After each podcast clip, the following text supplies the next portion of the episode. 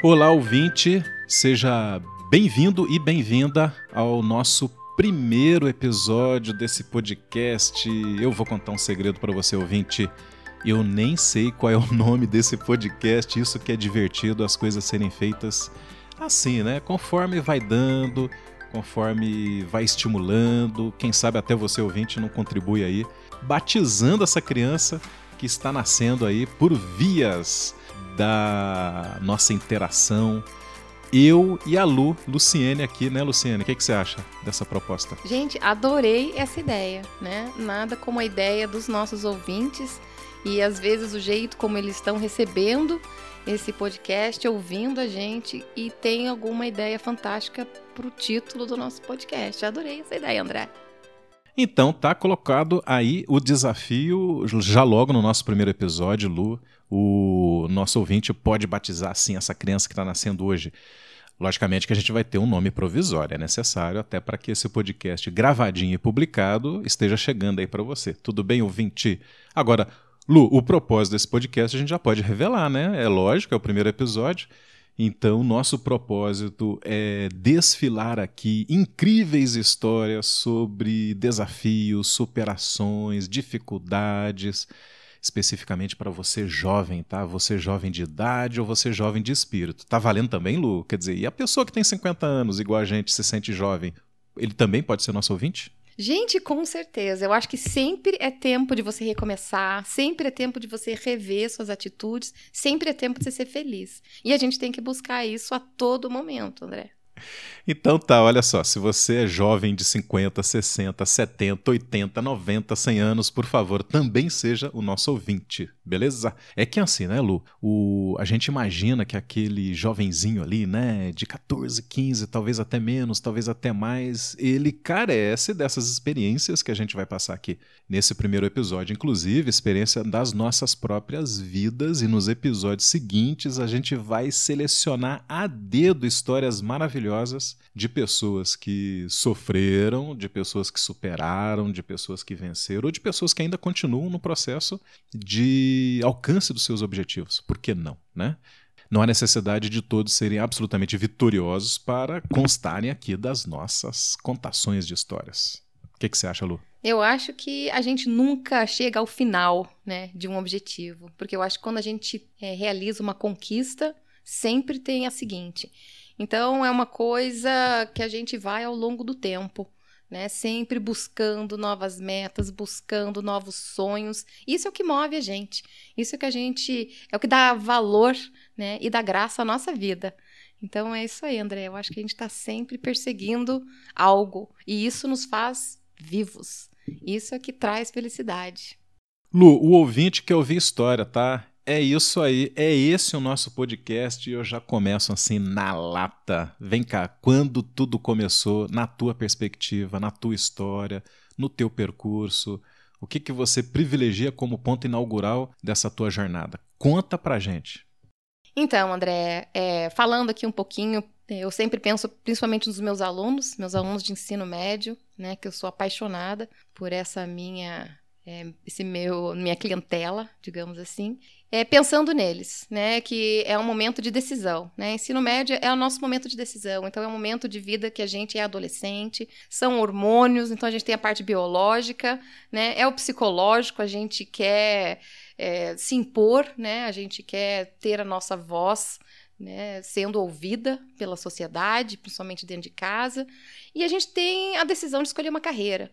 Então é um momento muito importante, é um momento que o jovem, para o jovem, para a gente então que está passando por ele, a gente acha que é único no mundo e a gente é muito incompreendido e a gente tem que fazer muitos sacrifícios e a gente tem que aprender a ouvir a orientação de quem né, se importa conosco.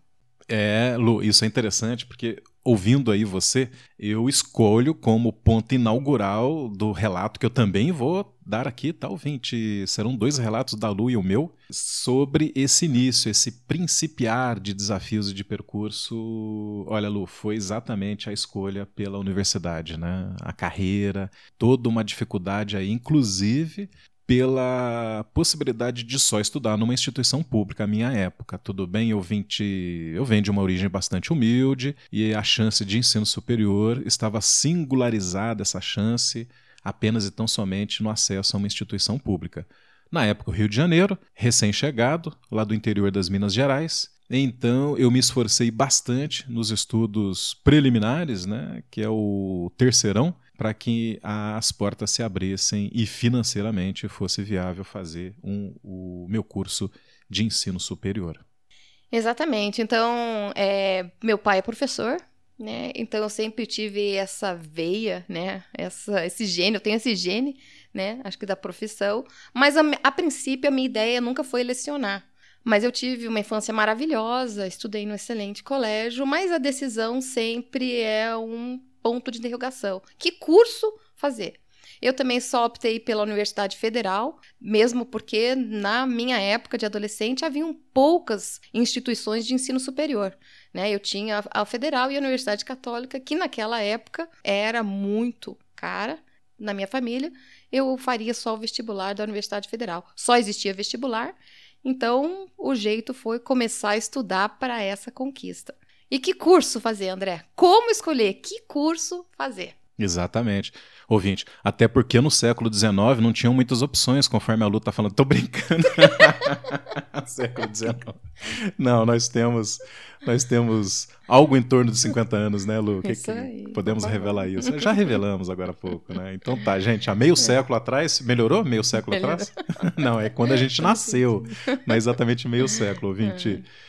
Mas, né, uns 30 anos atrás aí, né, talvez um pouco mais, é, não haviam tantas opções assim, né, Lu? Olha, olha só, hoje você tem os cursos à distância, o EAD das instituições públicas e muitas carreiras surgiram a posteriori. Carreiras, por exemplo, hoje dá para fazer engenharia de games, né? Olha que bacana, a gente nem imaginava na nossa época, né? E que curso escolher, né? Olha, ouvinte, da minha parte eu fui pragmático, tá? É, eu só tinha uma ficha para postar, que era entrar numa instituição pública e só assim eu conseguiria fazer ensino superior e de cara, já logo no primeiro semestre, arrumar emprego em função do curso que eu estava fazendo. Então, não teve jeito, eu escolhi administração. Não que eu a relegue, né? Não que eu não tenha curtido, mas possivelmente eu fui fortemente influenciado por uma questão financeira. E deu certo, ouvinte. Eu selecionei administração, no primeiro semestre já estava trabalhando com isso. Olha que bacana, logicamente, né? Como auxiliar, assistente. É aquela questão que a gente tem que enfrentar já logo de cara, né? Que é o subemprego. Faz parte, né, Lu? O que, que você acha? Eu acho que ser atendente de lanchonete, é, assistente de almoxarifado, né? Que vai buscar lanche para chefia. Isso tudo também é uma carga de aprendizado, ou não? Nossa, isso conta um monte pro currículo sabe? Tudo é aprendizado. Tudo que você vai fazer, é, qualquer espaço que você for trabalhar, vivenciar, estagiar, conta né, no seu currículo. É, eu comecei visitando uma empresa de papel e celulose. Meu pai é engenheiro florestal e me levou lá no Espírito Santo para visitar uma empresa de papel e celulose e eu visitei o laboratório deles e eles estavam fazendo árvores eucaliptos in vitro de proveta. Então eram aquelas árvorezinhas naqueles tubos de ensaio e eu me apaixonei por aquilo. E falei: é isso que eu quero fazer. Então o que, que eu faria? Que curso que eu poderia fazer? Eu poderia fazer biologia, agronomia e engenharia florestal. Mas eu sou uma apaixonada também por animais, eu sou apaixonada por tudo que envolve meio ambiente. Então, biologia foi a minha escolha. E daí foi a luta para estudar e conquistar isso. E não pensa que foi fácil, não. Né? Eu tinha aula de manhã, de tarde, é, abri mão de vários eventos. Né? Meu pai foi rigoroso nessa época e hoje eu agradeço a ele muito, porque sem esse foco na época, não teria conquistado. Então, passei finais de semana estudando, abri mão de algumas festas, alguns eventos com a turma, mas Deu certo, gente. Consegui. Passei no vestibular. Foi uma festa e tanto. E cursei é, biologia. Também, desde o primeiro ano, como o André falou, fui atrás de trabalho para já me encaixar nesse trabalho apaixonante de propagação vegetativa, que é a produção dessas árvorezinhas, dessas plantinhas in vitro. E consegui estágio já no primeiro ano como professora lá da Federal. E foi fantástico. Ô Lu, eu tô lembrando agora que, uh, como eu fiz uma universidade da área, o curso de administração, eu me sentia muito poderoso, sabe? Eu falei, caramba, eu tô fazendo administração, então eu sou um administrador. Gente, ouvinte, o que, que aconteceu? Eu mal terminei a faculdade tentei empreender. Isso faz parte da minha história, tá? Vai prestando atenção, vai prestando atenção. E aí eu fiquei todo empoderado e achei que logo depois das primeiras experiências profissionais eu poderia montar uma empresa. O que, que aconteceu? Foi algo realmente desastroso. Eu era assessor comercial de uma grande varejista no Rio de Janeiro.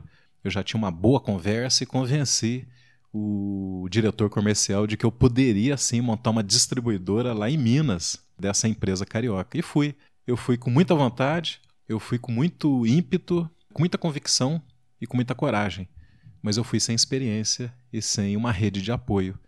E aí não deu noutra, né? Realmente falência.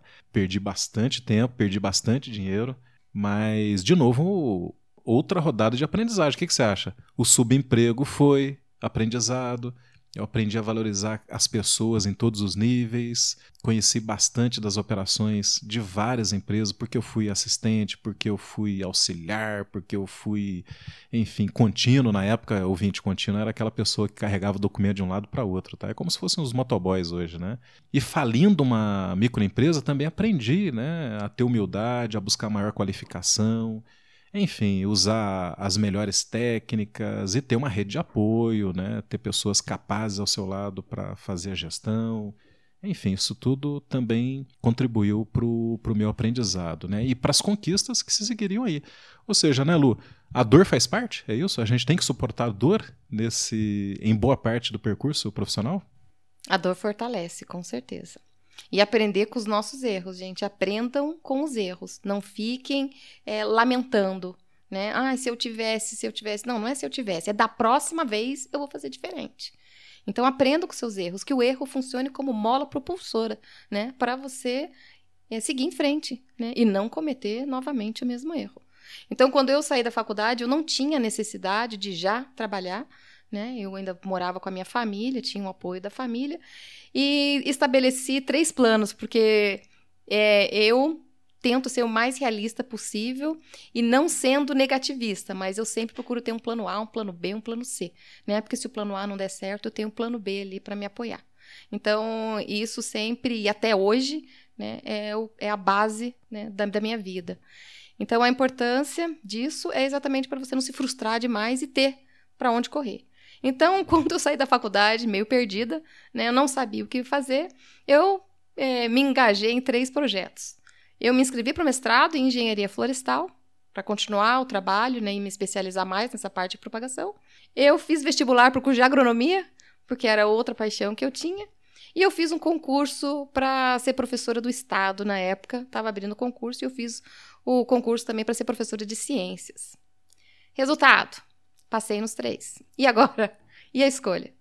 Não, a escolha número um era o mestrado, né? Conversando com a minha família, a opção foi essa. Fiz o, mestrado em engenharia florestal, trabalhando na área de silvicultura, com propagação vegetativa de espécies nativas, é, imbu e sassafrás.